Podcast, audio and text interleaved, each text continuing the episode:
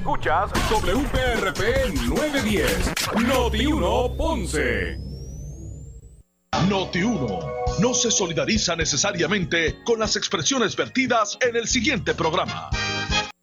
Ponce en Caliente es presentado por Muebles por Menos.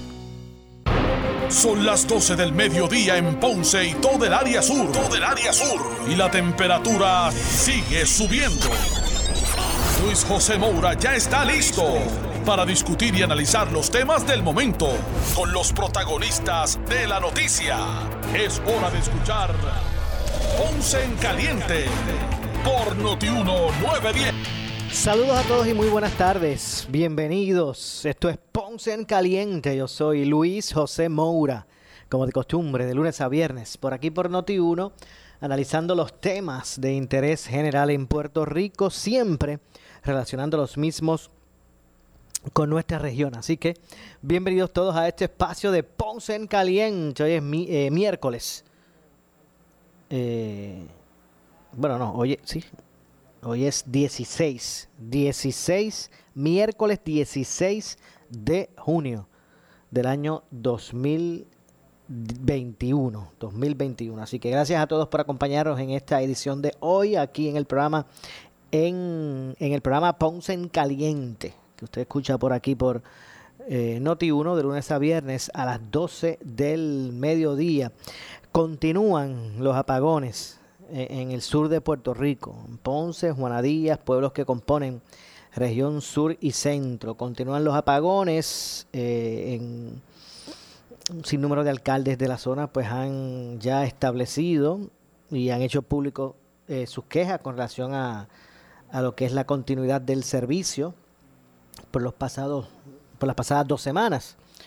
Eh, de hecho, hoy eh, varios eh, de estos alcaldes han tomado medidas autónomas en sus municipalidades para atender averías de carácter menor, pero han establecido esos planes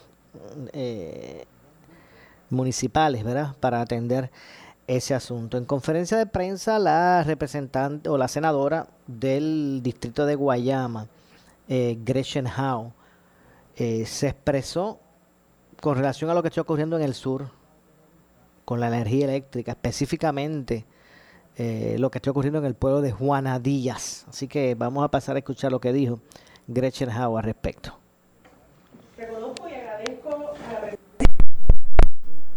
Administradora de varias urbanizaciones en Juana Díaz. Gracias por acompañarme. El propósito de esta conferencia de prensa es reclamar y exigir a Luma Energy una respuesta sobre el estatus del funcionamiento y distribución de energía eléctrica en Juana Díaz. El llamado lo hacemos debido a las constantes interrupciones en el servicio, los daños ocasionados a ciudadanos y comerciantes incluyen sin limitarse la pérdida de equipos, enseres, alimentos y medicamentos.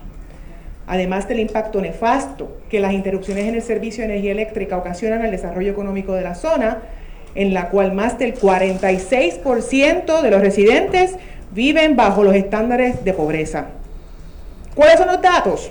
Pues miren, recién iniciada nuestra función como senadora del distrito de Guayama, en febrero pasado radicamos la, resolución del Senado 75, la cual ordena a la Comisión de Desarrollo Económico, Servicios Esenciales y Asuntos del Consumidor del Senado de Puerto Rico a realizar una investigación exhaustiva sobre funcionamiento y mantenimiento del sistema de transmisión y distribución de energía por parte de la Autoridad de Energía Eléctrica en el municipio autónomo de Juana Díaz.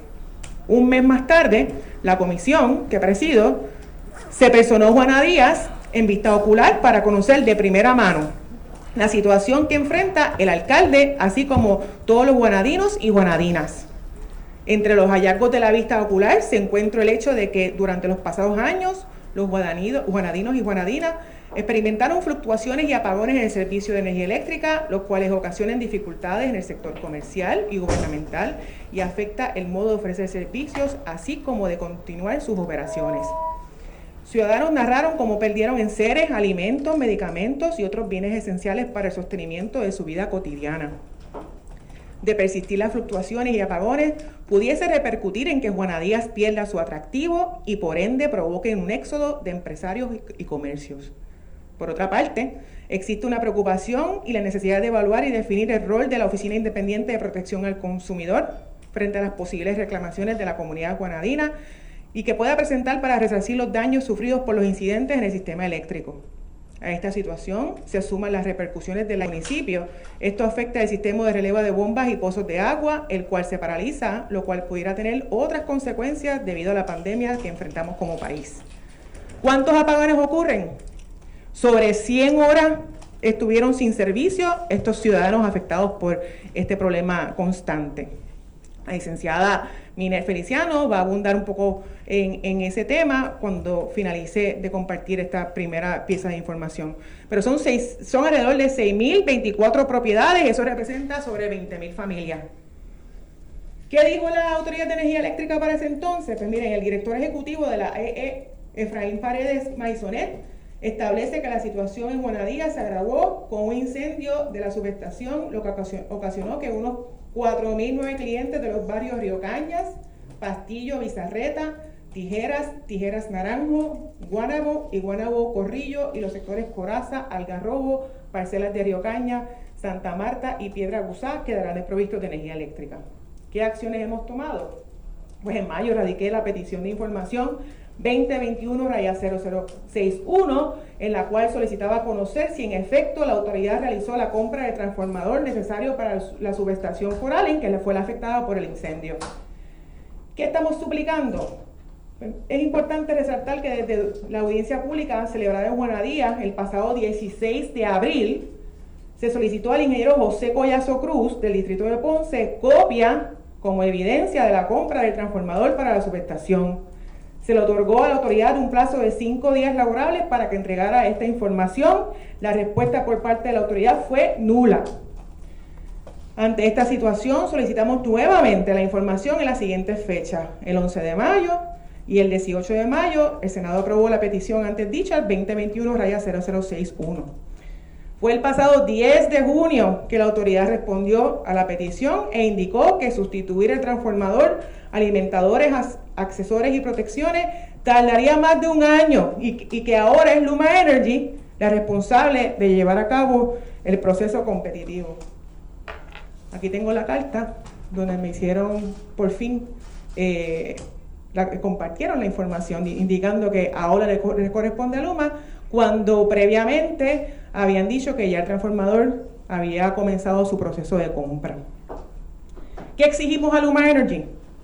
Exigimos al personal de Luma Energy que informe a la Asamblea Legislativa cuál es el plan de trabajo para esta subestación, en qué estatus se encuentra la compra del transformador, cómo los ciudadanos que sufran pérdida o daños de equipo deben solicitar el reembolso de los costos de reparación o compra, dónde los ciudadanos deben acudir para que el consorcio atienda y responda por sus reclamos, quién es la persona designada para atender esta situación en Juana Díaz. Hoy solicité nuevamente, mediante una petición al cuerpo legislativo, que nos presenten la información solicitada y se coordine un encuentro entre el personal del consorcio, con el alcalde y con los ciudadanos para establecer el plan de trabajo desde el inicio del contrato de Luma Energy en Puerto Rico, la incertidumbre entre los ciudadanos y ciudadanas sobre los procesos establecidos por el consorcio para lidiar con los diferentes problemas del sistema de transmisión y distribución va en aumento, así como del servicio al cliente va en aumento. De otra parte, el país es testigo de los múltiples tropiezos durante los pasados 13 días de iniciado el contrato, que incluyen interrupciones en el servicio de energía eléctrica, oficinas cerradas y falta de personal por parte del consorcio.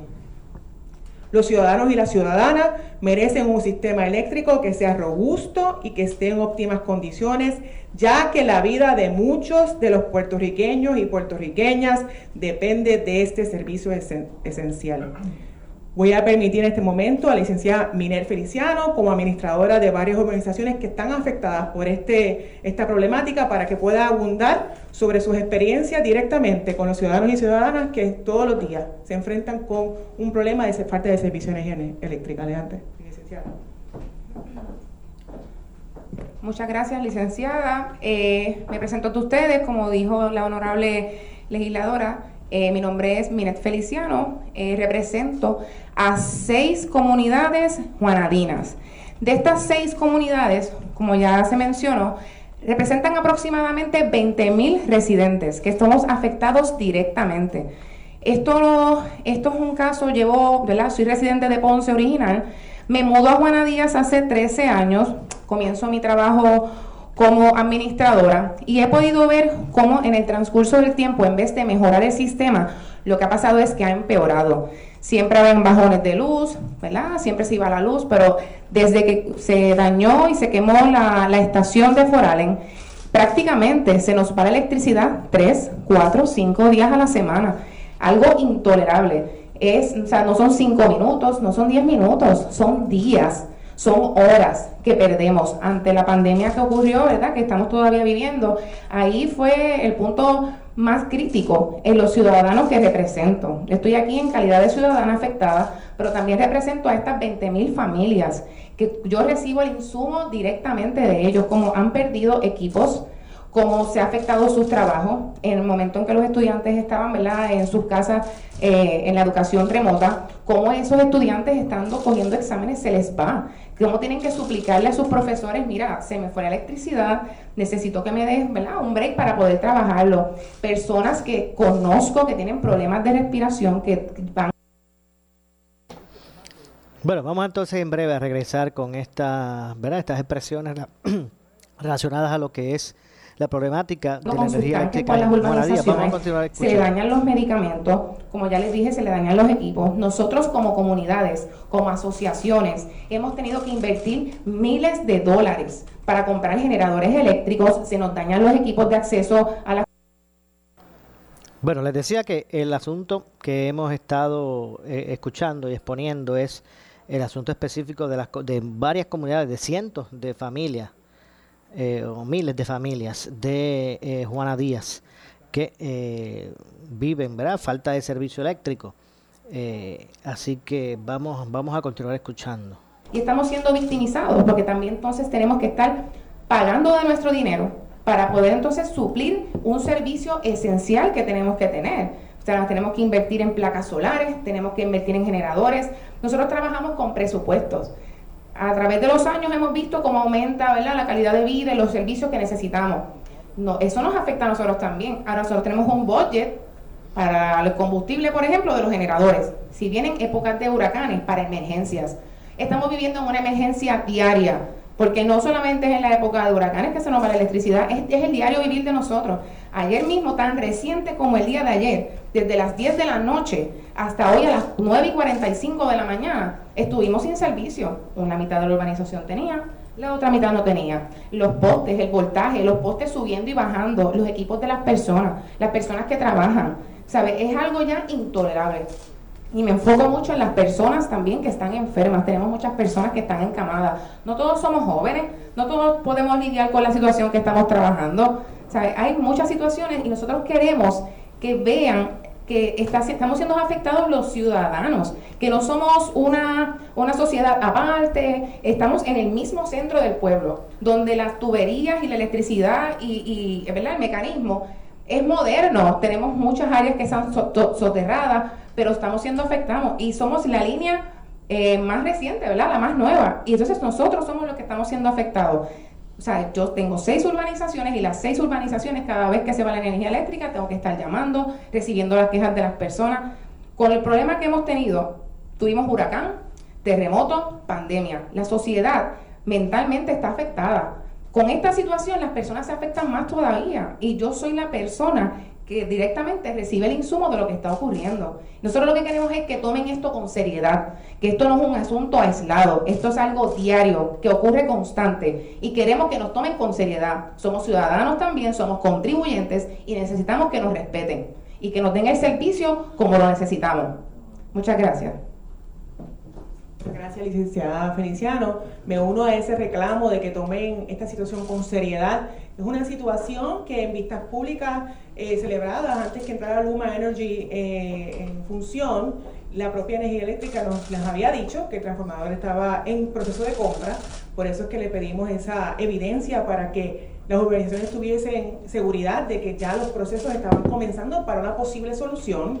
Eh, es inaceptable que al 10 de junio recibamos una comunicación en donde nos indiquen que va a comenzar un proceso de solicitud de propuesta para comprar el transformador que se nos había informado que ya se había comprado. Por eso es entonces que queremos hacer la denuncia pública, porque a través de todo el distrito que yo tengo bien a representar, no pasa un día que yo recibo una, dos, tres, cinco llamadas de personas que ahora mismo no tienen el servicio de energía eléctrica. Por eso queremos retomar y seguir con el asunto de Juana Díaz, porque si no lo hacemos nosotros, que representamos un distrito, esas familias quedan desprovistas del servicio esencial de energía eléctrica. Por eso es el llamado a que Luma pueda, de forma seria, tomar el asunto, a ver qué solución tiene para esta familia de Juana Díaz y además eh, otros casos que denunciamos ayer, una familia, una madre soltera de dos hijos que sufre de eh, esclerosis múltiple, solicitó la conexión a su casa le dijeron que el 1 de junio pasara por las oficinas porque había huelga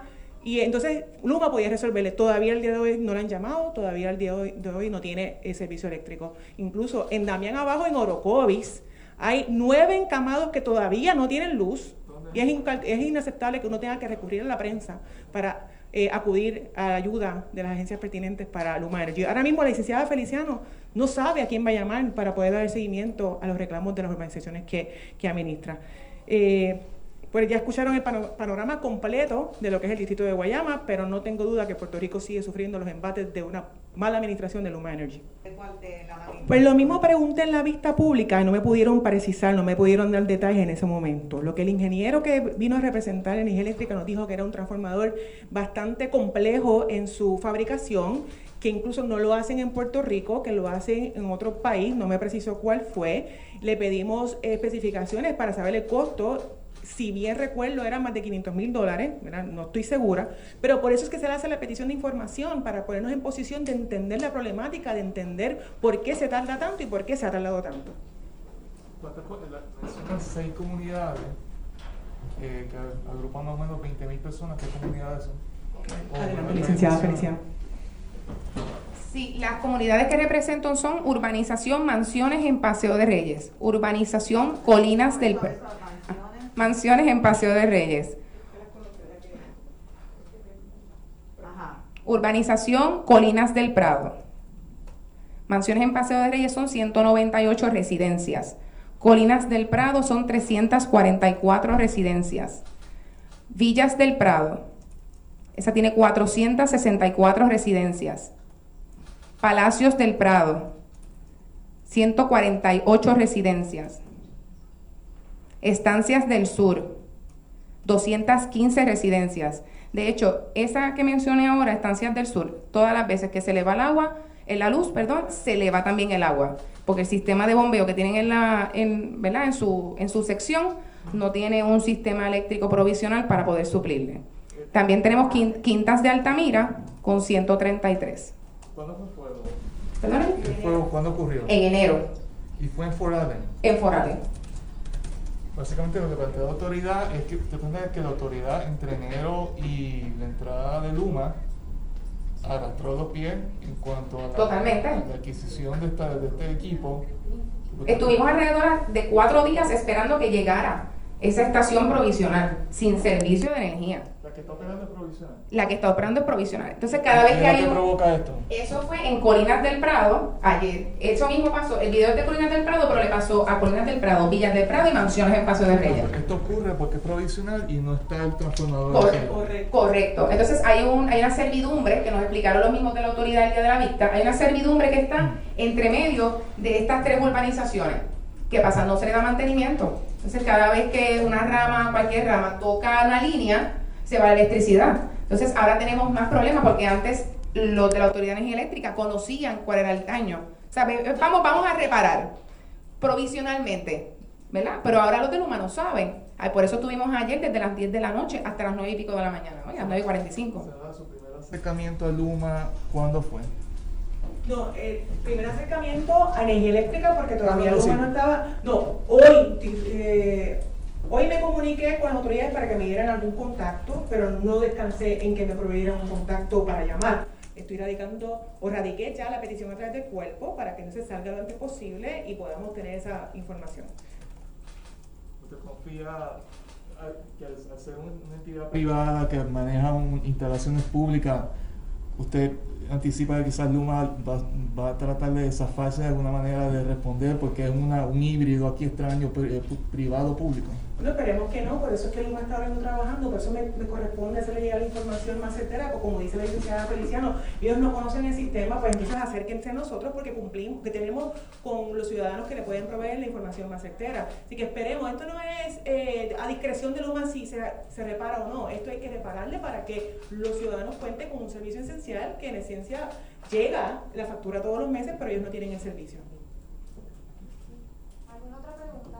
Ah, eh, tienen siempre punto de, de que ella eh, de, eh, presentada autoridad por daño en equipo, eh, evidencia de que se han presentado esas querellas, ¿cuánto puede ascender el, gasto? Eh, nosotros, ¿verdad? Como,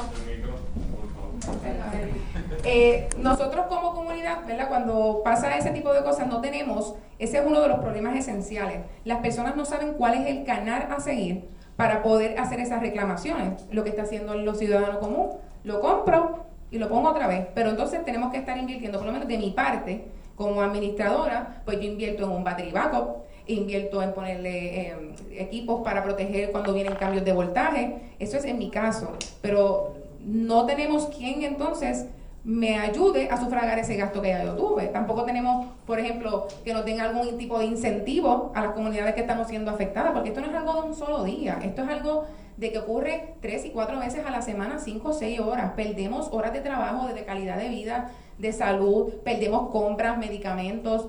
¿Sabe? Que por lo menos, mira, si no me pueden dar el servicio esencial como se supone que se haga, danos unos incentivos en lo que tratan de resolver ese problema, porque las personas lo que están haciendo es sacando de su dinero, haciendo préstamos personales para poder entonces sufrir, eh, sufragar ¿verdad? Ese, ese, ese mal funcionamiento, comprando plantas, placas solares. Ustedes se pueden parar en la avenida de esas calles, de esas urbanizaciones, y ustedes ven cómo están por ahí para abajo las placas solares y los generadores. Pero eso sale del bolsillo de nosotros, ni tan siquiera tenemos la ayuda de un incentivo para que nos ayuden a tener el servicio que se supone que tengamos. Pero no se supone que esto era lo que iba a resolver Luma. O sea, para que entonces... No, acuérdense que Luma entra en un proceso. Aquí realmente fue mantenimiento y falta de trabajo y compromiso de la Autoridad de Energía Eléctrica. Hay que decir las cosas como son. Entra Luma con desconocimiento de nuestro sistema, de qué es lo que nos está pasando, ¿verdad? Un, un ente externo prácticamente. Pues entonces, ¿en dónde vamos a quedar? No tenemos nada. Bueno, vamos a la pausa, regresamos de inmediato con más. Esto es Ponce en Caliente. En breve le echamos más leña al fuego en Ponce en Caliente por Notiuno 910. Cuando te falle la luz, las comunicaciones digitales, tu radio sintonizándonos será la gran diferencia. Tú escuchas Noti 1630. Listos para la temporada de huracanes 2021. Cuando gran parte de Puerto Rico se quedó sin luz. Nuestra audiencia se enteró primero porque, contrario a nuestra competencia, estábamos en vivo.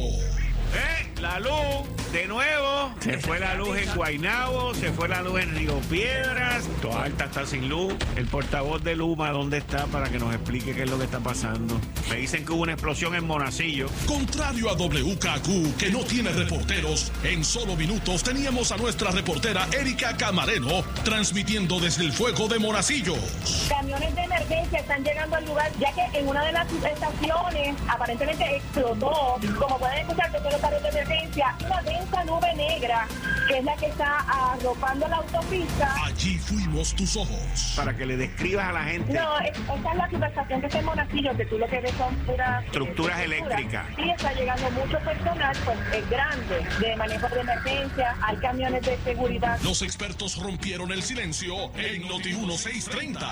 En línea telefónica tengo a Josué Colón, exdirector de la Autoridad de Energía Eléctrica. Eso es lo que implica para un día como hoy es que más de la mitad de los clientes deben estar fuera. Eso quiere decir que deben haber más de 500 mil sin servicio en estos momentos debido a la, a la avería que ocurrió en Monacillo. Te acompañamos informándote hasta altas horas de la noche. Juan Gil Crespo es director de manejo de emergencia y jefe de bomberos a quien le damos las buenas noches. La Central Monacillo es el cerebro operacional de la Autoridad de Energía Eléctrica. Es una infraestructura crítica en donde se maneja o se distribuye la energía de todo Puerto Rico. En la noche de hoy, Luma Energy corta el, el sistema y pues obviamente cuando deja de persistir las condiciones del arco eléctrico, el aceite baja de temperaturas. Ya estamos en la temporada de huracanes y en momentos de emergencia. Solo una estación te informará primero y de forma completa. Noti 1630, primera fiscalizando.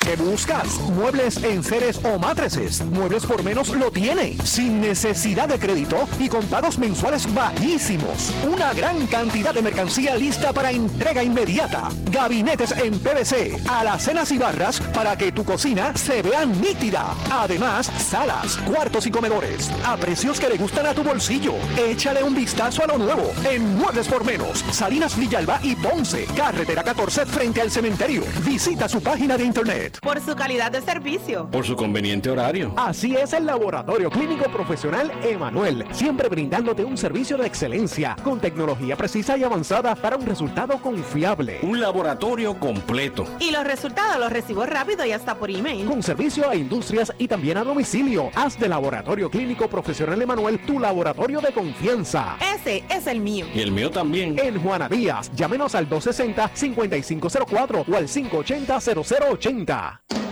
Llega a Noti1, un concepto más de pueblo de todo el sur y centro de Puerto Rico, con información de los pueblos, sus costumbres y tradiciones, anécdotas, fechas importantes, entrevistas con alcaldes, historiadores y más en De aquí para el pueblo, sábados de 3 pm a 5 pm por Noti1 9 Ori, con su fogosidad y eficacia, de aquí para el pueblo, aflorando lo mejor de tu pueblo, te va a gustar. Si buscas variedad en materiales eléctricos de construcción con precios accesibles y con un servicio de calidad, la Eléctrica en somos tu mejor opción. Nos especializamos en la venta de materiales eléctricos de construcción. Contamos con una gran variedad de materiales y artículos eléctricos para residencias y comercio e industria a los mejores precios y con una atención individual. Llámanos al 787-842-1306. La Localizados en el centro de distribución La Guancha en Ponce con amplio estacionamiento. 842-1306. Necesitas una enfermera, una ama de llave, necesitas un médico, pañales desechables, suplemento alimenticio o medicamentos.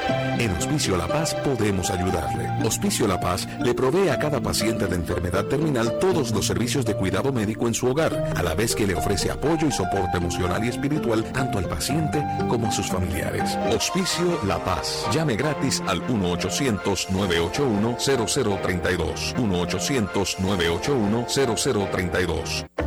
Debido a la pandemia, el platanar se ha reinventado. Hemos superado huracanes, temblores, fuegos y la pandemia. El platanar, con sus exquisitos mofongos rellenos de las mejores chuletas cancán, abierto de miércoles y jueves de 11 a 8 y viernes a domingo de 11 a 9. No olvides solicitar el montisleño, dos chillos con mofongos rellenos de mmm, delicioso churrasco. El platanar Santa Isabel, 219-6507, le da la bienvenida a papá en su día. Tecnología Nissan a tu alcance. Henry Motors Nissan de Ponce te trae el rediseñado Sentra 2021 con intereses tan bajos como el 1.99% a financiar o bono de 750 dólares. La nueva Rogue con el 2.99% a financiar y las Pico Frontiers con bonos de 2.000 dólares. Llegaron las mares NV200, pieza, servicio y garantía en nuestras facilidades. Haz la compra inteligente. Tu Nissan que sea de Henry Motors en la comodidad de la Avenida Las Américas de Ponce y en el Ponce Bypass. Info 787-418-3444. 418-3444. Saludos, damas y caballeros. Voy Turisteando les da la bienvenida a bordo de este viaje con destino a Puerto Rico, una isla, 78 destinos. Favor de abrochar sus cinturones ya que estaremos atravesando zonas de aventura. Asegúrense de que todo su equipaje, maletas, neveritas, calderos y otros estén debidamente guardados. Para tener una experiencia de turismo interno única y segura, visita voyturisteando.com. Gracias por viajar con Voy Turisteando y la Compañía de Turismo de Puerto Rico. Somos Noti 1630. Noti 1630. Primera fiscalizando. Noti 630 presenta un resumen de las noticias que están impactando a Puerto Rico ahora. Buenas tardes, señores. Yo soy Luis Dalmau Domínguez y ustedes escuchan Noti 1 630, primera fiscalizando, última hora 1234. El presidente y principales oficiales ejecutivos del supermercado Secono, Eduardo Marchot, advierten en el programa Pelota Dura sobre una agudización en la escasez e incluso una mayor alza en precios en numerosos productos, incluyendo artículos de primera necesidad. Interviene Ferdinand Pérez. Ya post pandemia, si lo quieres ver, después que viene la vacuna y poco a poco se va abriendo los mercados, es que estamos viendo que está subiendo este nivel de agotado y, y, la, ¿verdad? y continúa poniéndose ¿verdad? Eh, un poquito más seria la cosa. ¿Por qué? Porque la, gente, la gente está consumiendo más o, ta- o la, la combinación de las dos, el más consumo. Correcto, tiene, ti- tiene, tiene tres cosas.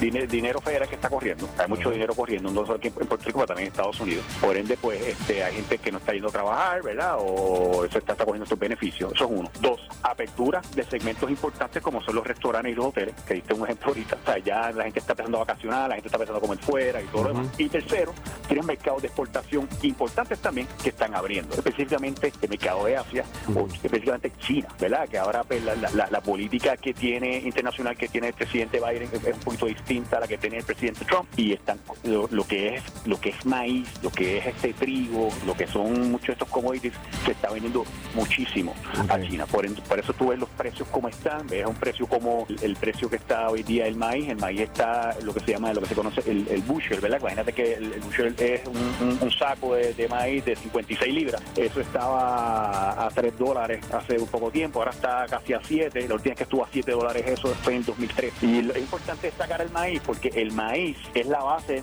del 85-90% de los productos que nosotros consumimos. No tan Wow, solo que está atado a 85, aliment- a- alimento de 90%. ganado, pero sí se usa para, para, para derivados de, de hacer otros alimentos procesados. Noti 1, última hora 12.35. El analista de política Iván Rivera advierte en el programa Palo Limpio sobre el fracaso social ante recortes en los presupuestos para el arte y la cultura. Cualquier sociedad en el mundo que degrada el arte a un nivel por debajo de, de- de cosas tan mundanas como el presupuesto de la legislatura para dar contratos, porque es lo que hacen al final del camino. Tú le pagas al legislador, no sé para qué, porque tiene que contratar mil asesores para cosas que ellos no saben de, de nada. Cualquier sociedad que degrada el arte por debajo de esas otras cosas más mundanas, por decirlo de alguna manera, está destinada al fracaso, Ramón. Algo que yo he hablado contigo aquí y he señalado frecuentemente es que Puerto Rico en el sistema educativo tiene que sentarse ya a elaborar entre todos una filosofía educativa que le sirva de guía a los que sean secretarios de educación en el futuro y al resto del componente del gobierno, de desarrollo económico y otras áreas relacionadas, que les sirva de guía para erigir las nuevas generaciones, las generaciones del futuro. Yo estoy en este país en esta posición y lo dijo ahorita aquí compensando con los compañeros fuera del aire, que ya yo doy dos generaciones por perdidas, Ramón. Hay dos generaciones que yo las perdí. Yo digo, mira, aquí no hay, no hay forma de arreglarlas ya. Esto se fue a pique. Que hay que llegar a un consenso superpuesto de país de que cojamos esos nenes que están naciendo ahora, que van a entrar a la escuela en los próximos años, y en ese proyecto de país, con una filosofía educativa eh, regida, vamos a echarlos hacia adelante para que en dos generaciones futuras tengamos un grupo de gente, la materia prima para echar el país para adelante, óptimo. Y finalmente, el Movimiento por la Niñez y la Educación Pública, la Alianza de Autismo de Puerto Rico y el Comité Timón de Madres, Padres encargados en el pleito de clases de educación especial, junto a varias familias de niños y niñas con diversidad funcional, denuncian hoy la insensibilidad demostrada por la Junta de Control Fiscal al imponer en su plan fiscal y por lo tanto en el presupuesto para el próximo año una reducción de 95 millones de dólares al programa de educación especial.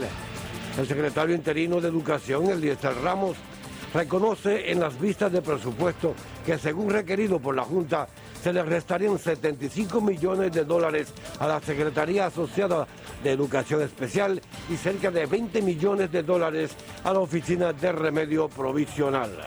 Noti 1, última hora, 12.38. En breve le echamos más leña al fuego en Ponce en Caliente por Noti 1910. Por su calidad de servicio. Por su conveniente horario. Así es el Laboratorio Clínico Profesional Emanuel, siempre brindándote un servicio de excelencia con tecnología precisa y avanzada para un resultado confiable. Un laboratorio completo. Y los resultados los recibo rápido y hasta por email. Con servicio a industrias y también a domicilio. Haz de Laboratorio Clínico Profesional Emanuel tu laboratorio de confianza. Ese es el mío. Y el mío también. En Juana Díaz, llámenos al 260-5504 o al 580-0080. ¿Qué buscas? ¿Muebles en seres o matrices? Muebles por menos lo tiene, sin necesidad de crédito y con pagos mensuales bajísimos. Una gran cantidad de mercancía lista para entrega inmediata. Gabinetes en PVC, alacenas y barras para que tu cocina se vea nítida. Además, salas, cuartos y comedores a precios que le gustan a tu bolsillo. Échale un vistazo a lo nuevo en Muebles por menos, Salinas Villalba y Ponce, carretera 14 frente al cementerio. Visita su página de internet. El área sur está que quema. Continuamos con Luis José Moura y Ponce en Caliente por el 910 de tu radio. Bueno, estamos de regreso. Soy Luis José Moura. Esto es Ponce en Caliente. Usted me escucha por aquí por Noti1 de lunes a viernes a las 12 del mediodía, de 12 a 1 de la tarde, analizando los temas de interés general en Puerto Rico. Y en esta ocasión vamos a escuchar eh, lo que dijo hoy en conferencia de prensa el presidente del Senado de Puerto Rico, José Luis Dalmao. Vamos a escuchar. De la mayoría del Senado, el compañero Javier Aponte, senador por Carolina, la senadora por el distrito de Humacao, eh, Rosamar Trujillo, la portavoz alterna y senadora por Guayama, Gretchen Howe, y el compañero senador por acumulación y presidente de la Comisión de Hacienda, Juan Zaragoza.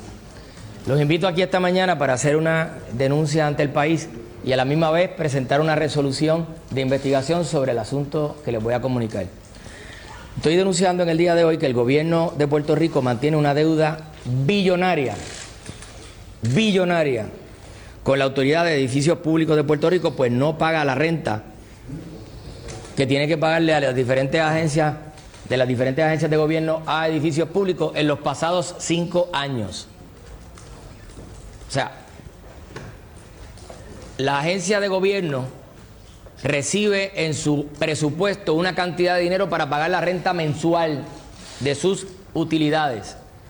Y hace cinco años la administración del PNP, Ricky Rosselló, Wanda Vázquez y Pedro Pierluisi no le pagan a edificios públicos por la renta de las utilidades de todas las oficinas de gobierno.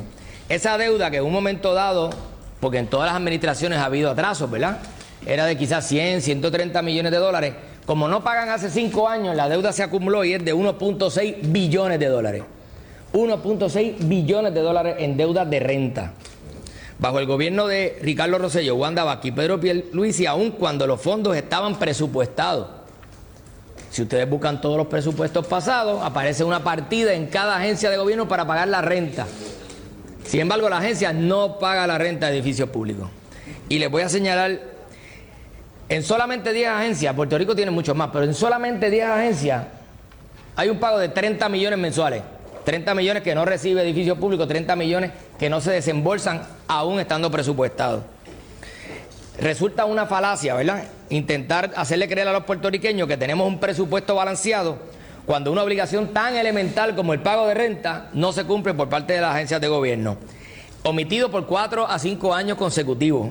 Recordemos que los presupuestos balanceados es la condición que activa el periodo de cuatro años para que la Junta eh, termine su obligación y salga del país. La administración del Partido Nuevo Progresista garantiza la permanencia de la Junta al permitir gastos esenciales y elementales en el presupuesto. Los presupuestos bajo el pasado cuatrenio incluyen el renglón de pago de renta. El Departamento de Hacienda y la OGP omitieron esa responsabilidad, lo que plantea mayores problemas porque se hace pensar que hay dinero en caja cuando la realidad es que no pagaron la obligación de renta. Es una falacia decirle al país que tenemos dinero en caja y se hace creer que hay dinero cuando se hace a costa de no cumplir con las obligaciones de pagar la renta. Y yo les voy a repartir una tablita aquí. Por ejemplo, el Departamento de Educación tiene que pagar una renta mensual de sus facilidades a edificios públicos por 22 millones de dólares. Educación le debe a edificios públicos un billón 38 mil dólares. En los pasados cinco años no ha pagado renta, un solo día, un solo mes. Departamento de Corrección que paga una renta mensual por sus facilidades de 2.2 billo- millones, le debe 120 millones a edificios públicos. La Policía de Puerto Rico le debe 39 millones. El Departamento de Salud le debe 39 millones. El Centro Cardiovascular de Puerto Rico y el Caribe le debe 33 millones a edificios públicos. El Departamento de Hacienda, por el uso de sus facilidades, le debe a edificios públicos 26.9 millones de dólares. El Departamento de la Familia debe 26.8 millones de dólares. La Comisión Estatal de Elecciones debe 18.4 millones de dólares. La Autoridad de Carreteras, 12.9 millones de dólares. Y Administración de Servicios de Salud, ACES, 8, 9.7. Eso solamente 10 agencias. Yo les puedo enseñar aquí la tabla de todas las agencias de gobierno. Y en todas hay una deuda millonaria por los pasados cinco años. En todas las listas de todas las agencias de gobierno. Es una. La tabla la sabemos porque aparece como parte de los informes de deudas que someten públicamente en la autoridad de edificio público. Es un, documento público. Entonces, esta- esta- estas listas revelan que el gobierno ha estado engañando totalmente al país diciendo que tiene un presupuesto balanceado, que está cumpliendo cuando no paga la renta principal, lo que es básico, el alquiler, la renta del uso de sus utilidades a edificios públicos. Entonces después se preguntan por qué edificios públicos no tienen el dinero para hacer ciertas reparaciones, por qué edificios públicos eh, quieren este, salir de ellos, porque no están haciendo el trabajo. No es que no estén haciendo el trabajo. Yo conozco a la gente que trabaja en edificios públicos y son gente bien comprometida, pero los tienen con las manos amarradas al no pagarle la renta por sus utilidades. Además, yo quisiera saber qué tiene que decir la Junta de Supervisión Fiscal de esto. Si tiene conocimiento de que hace cinco años no se pagan la renta de las facilidades.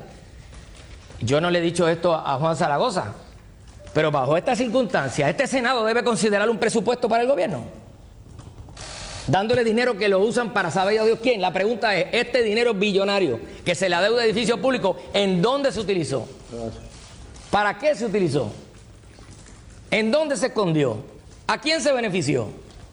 Esto es una burla. Esto es una burla al país. Y no estamos hablando de 50 pesos, ni de 100 pesos, ni de 1000 pesos, billones de dólares en deuda.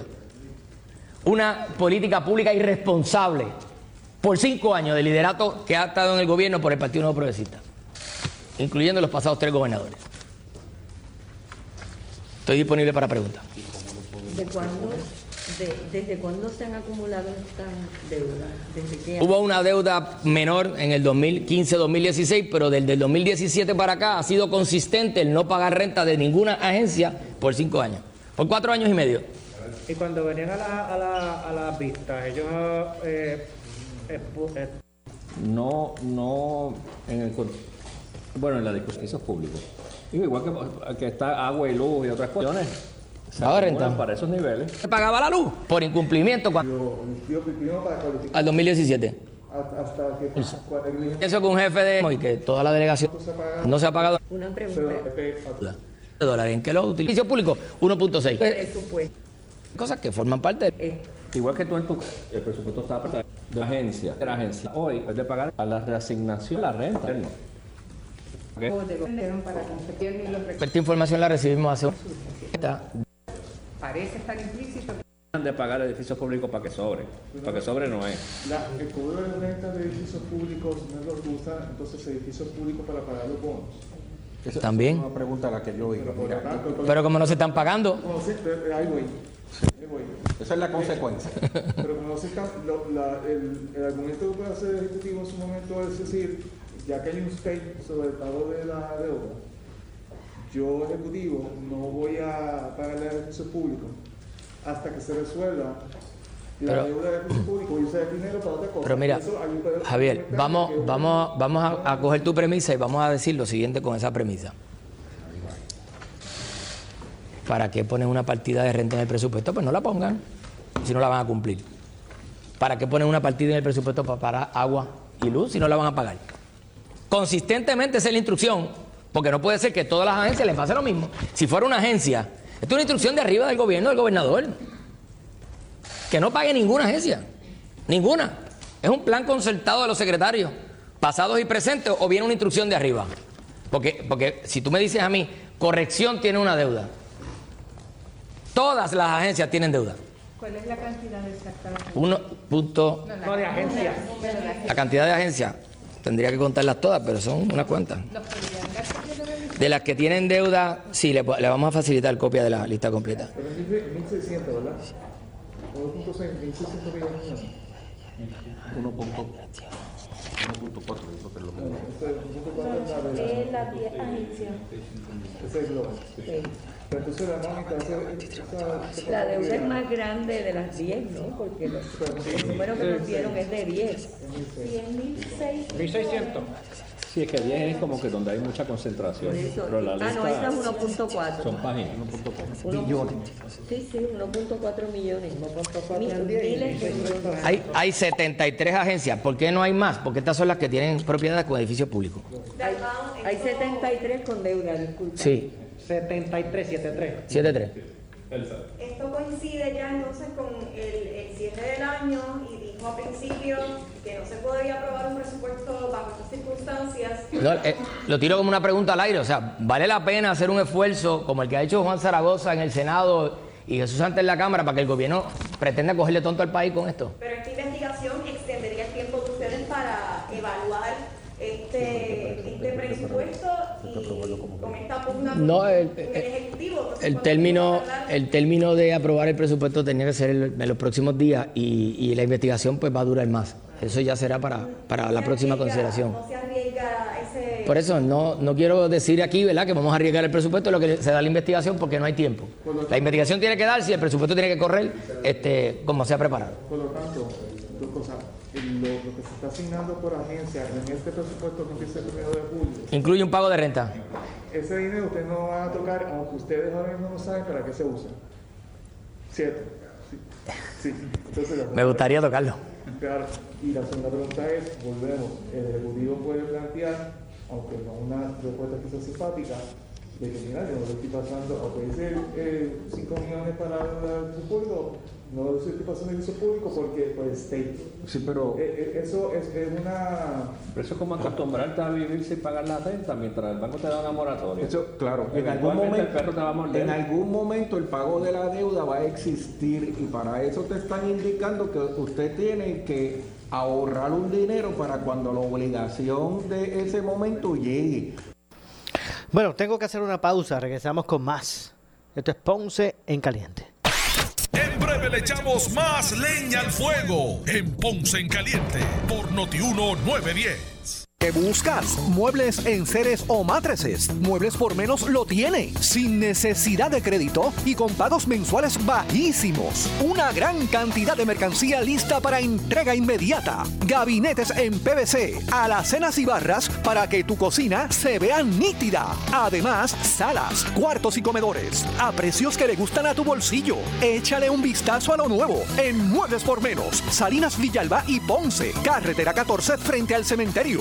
Visita su página de internet. Por su calidad de servicio. Por su conveniente horario. Así es el Laboratorio Clínico Profesional Emanuel, siempre brindándote un servicio de excelencia con tecnología precisa y avanzada para un resultado confiable. Un laboratorio completo. Y los resultados los recibo rápido y hasta por email. Con servicio a industrias y también a domicilio. Haz de Laboratorio Clínico Profesional Emanuel tu laboratorio de confianza. Ese es el mío. Y el mío también. En Juana Díaz, llámenos al 260-5504 o al 580-0080. El área sur está que quema. Continuamos con Luis José Moura y Ponce en Caliente por el 910 de tu radio. Bueno, estamos de regreso. Estamos de regreso. Soy Luis José Moura. Y esto es Ponce en Caliente. Usted me escucha por aquí por Noti1 de lunes a viernes a las 12 del mediodía, de 12 a 1, eh, analizando los temas de interés general en Puerto Rico. La siguiente entrevista es una auspiciada. Bueno, y es que hoy, como todos los miércoles, me acompaña la licenciada María E. Vicens, abogada de quiebras, para su cápsula relacionada obviamente a los temas eh, de las leyes eh, federales de quiebra. Saludos, licenciada. Buenas tardes. Saludos, Maura, a ti, a los radioescuchas y a los que nos ven por Facebook. Claro que sí, gracias a usted como siempre. Y hoy le tengo una pregunta enviada del público y dice, mi mamá está acogida a una quiebra de capítulo 13 y falleció. ¿Qué sucede ahora? Buena pregunta esa, Maura, interesante. Maura, pues mira, como tú sabrás que cuando tú estás acogido a un capítulo 13, tú siempre tienes que tener comunicación con tu abogado para todo. Si te ingresan más dinero, si pasa lo que ocurrió ahí, que fallece, cualquiera, te ocurre un desastre, que perdiste la casa, todo, todas las cosas que suceden, en, tú te quieres divorciar, todas las cosas que suceden mientras tú estás cogido una quiebra de capítulo 13, que sabemos que es la que se conoce como la reorganización o plan de pago, y que va a tener un término de duración mínimo tres años, máximo cinco. Si tú te acoges una quiebra de capítulo 13, tú tienes que estar en constante comunicación con tu abogado para informarle de todo lo que sucede. Cuando sucede lo que le sucedió a esa persona que nos llama y nos hace esa pregunta, ¿verdad? Que, que a quien debe consultarle es a su abogado. Muchas veces lo que pasa es que se vuelven inaccesibles, pero usted tiene que seguir tratando porque ningún otro abogado lo puede orientar porque incurriríamos en una violación ética. Pero para así hacer una contestación general, cuando esto sucede, usted debe consultar con su abogado y estar consciente de que una de las dos cosas va a pasar. O usted le va, su abogado, a través de su abogado, le va a pedir permiso al tribunal para poder la sucesión, continuar haciendo los pagos al plan de pago para que eventualmente esa persona obtenga el descargo de sus deudas o entonces se va a desestimar el caso. Todo va a depender de esa contestación del tribunal y le voy a explicar.